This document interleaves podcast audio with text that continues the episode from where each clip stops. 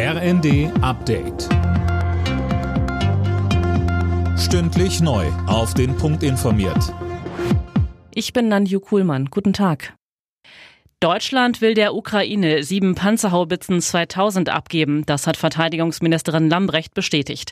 Sönke Röhling, wann ist denn damit zu rechnen, dass die Panzer einsatzbereit und in der Ukraine sind? Also wie es heißt, soll die Ausbildung schon kommende Woche in Deutschland beginnen und etwa sechs Wochen dauern. Das kann aber auch schneller gehen, je nachdem, welche Vorkenntnisse die ukrainischen Soldaten mitbringen. Danach sollen die Panzerhaubitzen dann sofort in die Ukraine gebracht werden. Zusammen mit den fünf Panzern aus den Niederlanden wären es dann zwölf. Der Vorteil ist, dass es sich nicht um ausrangierte Altgeräte handelt, die erst noch instand gesetzt werden müssen. Sie sind relativ neu und sofort einsatzbereit. Die größte Katastrophe unserer Zeit, so sieht Kanzler Scholz den russischen Angriff auf die Ukraine. Bei einem Besuch in Hamburg sagte er, die Welt nach diesem Angriffs- und Vernichtungskrieg wird nicht mehr dieselbe sein wie davor. Sie ist es schon jetzt nicht mehr.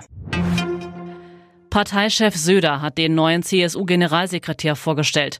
Martin Huber übernimmt den Posten. Der 44-Jährige sitzt seit 2013 im Bayerischen Landtag. Söder über den neuen CSU-Generalsekretär. Sicher ist ein junger, aber auch ein moderner und konservativer, ein wertebewusster und weltoffener. Einfach ein kluger Kopf. Er kommt aus dem ländlichen Raum, aber er kann auch Stadt, was äh, sehr, sehr wichtig ist für uns als CSU. Und er ist einfach seriös. Huber tritt die Nachfolge von Stefan Mayer an, der vor wenigen Tagen zurückgetreten war. Offiziell aus gesundheitlichen Gründen, aber wohl auch, weil er einen Journalisten bedroht haben soll. Emilia und Noah stehen ganz vorn auf der Rangliste der beliebtesten Vornamen für Kinder in Deutschland. Nach 2020 lagen sie auch 2021 an der Spitze, so die Gesellschaft für deutsche Sprache.